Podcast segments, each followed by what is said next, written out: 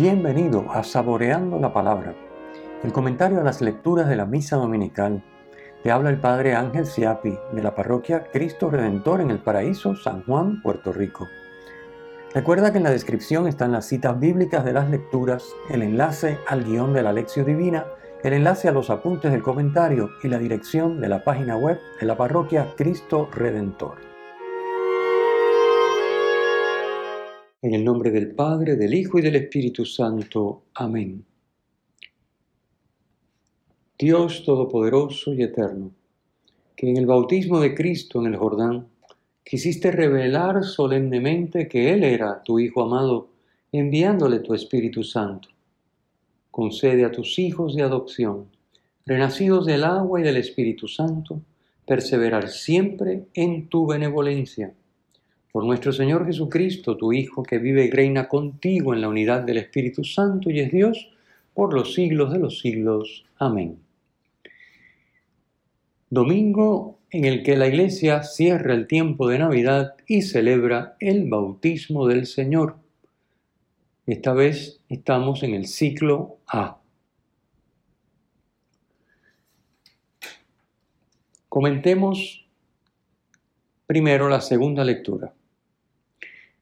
En la segunda lectura, tomada del libro de los Hechos de los Apóstoles, nos encontramos con Pedro, que en casa del centurión Cornelio comparte con él y su familia y le, comparte la mesa y le anuncia la salvación.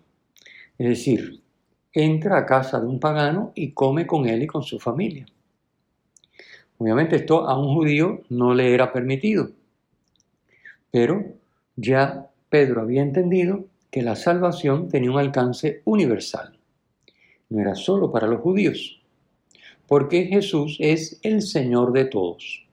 Fue algo realmente difícil de entender y de aceptar por Pedro y por los cristianos procedentes del judaísmo. Recordemos como muchos querían seguir imponiendo a los paganos las costumbres, empezando por la circuncisión, eh, que exigía la ley para pertenecer al pueblo judío. Pero realmente la salvación es universal y ya no depende de que se cumpla la ley en los aspectos eh, como por ejemplo la circuncisión, como por ejemplo eh, la prohibición de comer ciertos alimentos, como por ejemplo el no poder entrar o compartir con paganos, con no judíos, etc. Así que esto costó trabajo, pero pues se logró entender. Y en este pasaje de hoy precisamente encontramos a Pedro confesando en casa de Cornelio la universalidad de la salvación. Pasemos entonces a la primera lectura que es la que va de la mano con el Evangelio. En la, primera lectura escuchamos hoy el del segundo Isaías, que son los capítulos 40 al 55 del libro, el primero de los cuatro cantos del siervo de Yahvé. ¿Cómo se conocen estos cantos, estos textos? Describen la figura de un discípulo elegido por Dios para enseñar la justicia a las naciones, dice el versículo 1. Benedicto XVI, en su libro Jesús de Nazaret, primer volumen, explica, en el mundo en que vive Jesús, justicia es la respuesta del hombre a la Torah, o sea, a la ley. La aceptación plena de la voluntad de Dios, la aceptación del yugo del reino de Dios, según la formulación judía. Dios se complace en este siervo que él ha elegido, como dice el versículo 1. En el Evangelio, hoy San Mateo identifica a Jesús con el siervo del canto de Isaías al decir que Dios Padre, al decir Dios Padre, perdón, desde el cielo, que se complace en Jesús, que es su Hijo amado. Capítulo 3, versículo 17 del Evangelio de Mateo. Así que con esto la conexión con la primera lectura está clara. Jesús es ese siervo de Yahvé en el que su Padre Dios se complace. Este discípulo ha sido fortalecido con el Espíritu de Dios. por lo que no fallará en su encomienda de enseñar la justicia a las naciones. Y llevará a cabo esta misión de un modo completamente distinto a la manera humana, sin llamar la atención. Versículo 2 dice, no gritará. Sin hacer alarde. Versículo 2 dice, no clamará. Sin hacerse promoción ni encumbrarse. Versículo 2 dice, no voceará por las calles.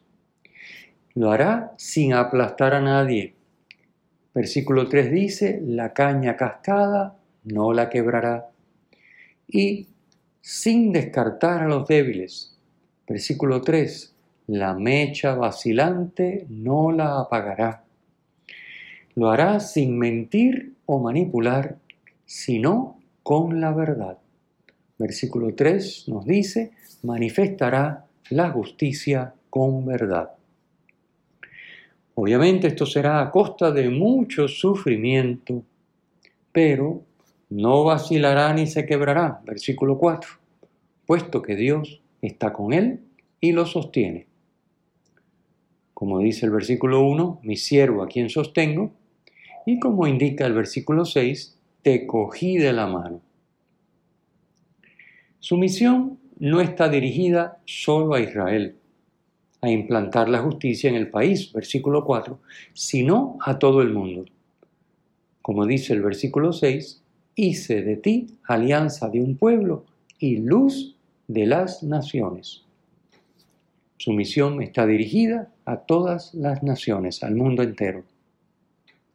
La justicia que implantará el siervo de Yahvé, de que nos habla este poema, este canto de Isaías, se traducirá en obras concretas.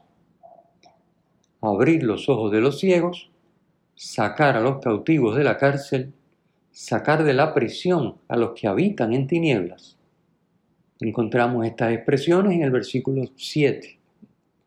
Podemos pensar en los innumerables tipos de ceguera, de cárceles, de tinieblas que nos rodean que nos amenazan y muchas veces que nos aquejan.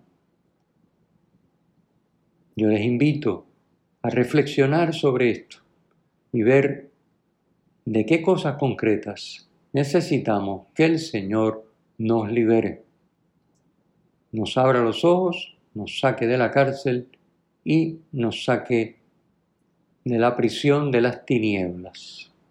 Queda esto entonces como tarea para la oración de esta semana. Pasemos al Evangelio. En el Evangelio hoy encontramos a Jesús que baja de Nazaret de Galilea para ser bautizado por Juan, versículo 13, y después pasar a los 40 días de desierto donde es tentado por Satanás antes de comenzar su ministerio público. Bautizar significa sumergir. El sumergirse simboliza la muerte a la vida anterior de pecado. Es expresión del deseo de conversión y el renacer a una vida nueva según la voluntad de Dios, a una vida justa, a vivir la justicia. Por eso los que acudían a Juan confesaban primero sus pecados y luego se bautizaban. Este bautismo de Juan, si bien no perdonaba pecados, tampoco se repetía ya que marcaba un antes y un después definitivo en la vida de las personas. En el pasaje de hoy nos relata Mateo que Juan se resiste a bautizar a Jesús. Lo conoce bien y sabe que no tiene pecado ni necesita conversión. En cambio, Juan se reconoce pecador y por eso dice que es él quien debiera ser bautizado por Jesús, versículo 14. Jesús insiste y explica por qué. Conviene que así cumplamos toda justicia, versículo 15. Como indicamos al comentar la primera lectura de hoy, lo que está diciendo Jesús con esta expresión es que Juan debe bautizarlo porque es la voluntad de Dios. Cumplir toda justicia es cumplir la voluntad de Dios.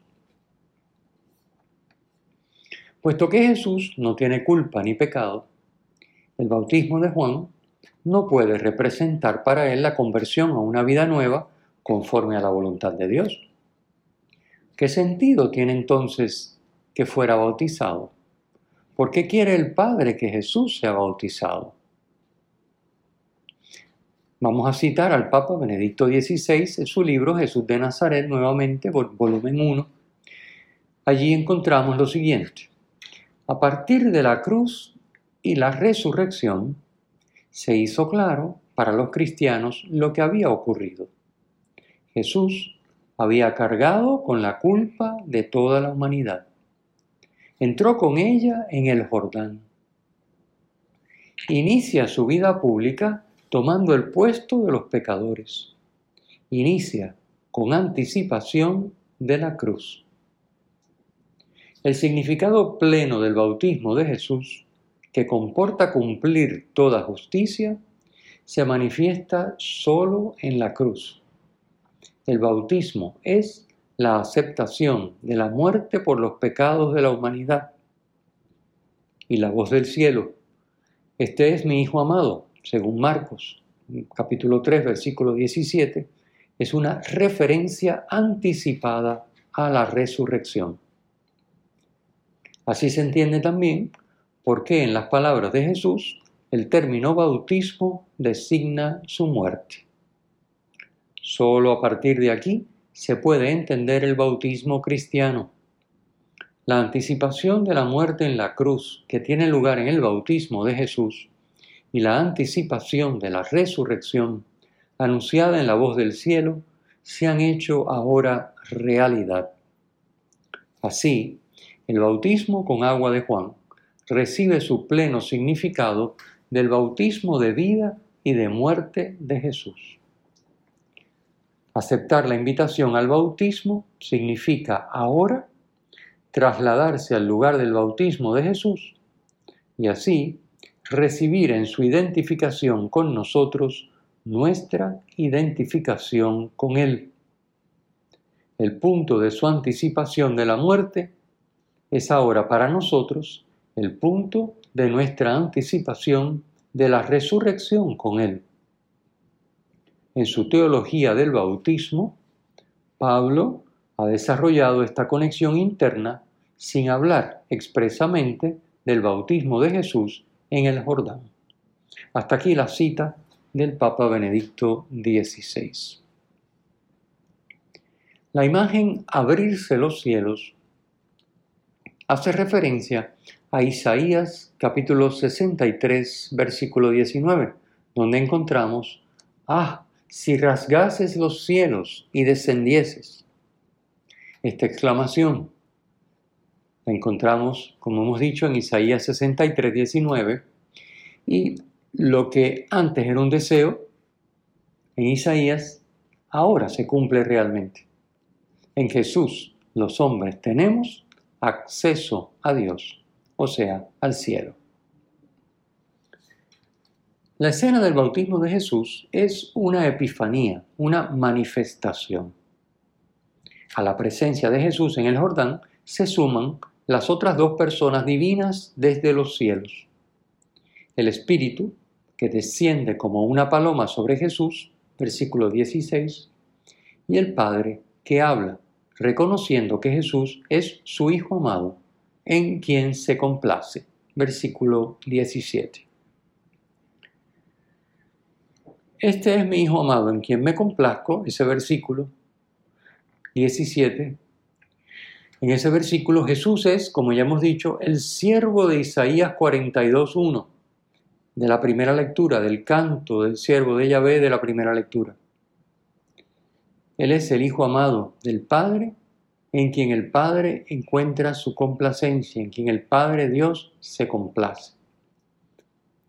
Isaías ya señaló, como vimos, que su actuar no será como el de los seres humanos, sino según el querer y el estilo de Dios. Recordemos la explicación que dimos hace un momento al comentar la primera lectura.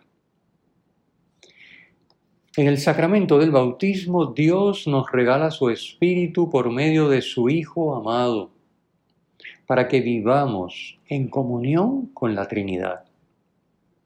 Esta comunión se tiene que mostrar en la forma en que vivimos.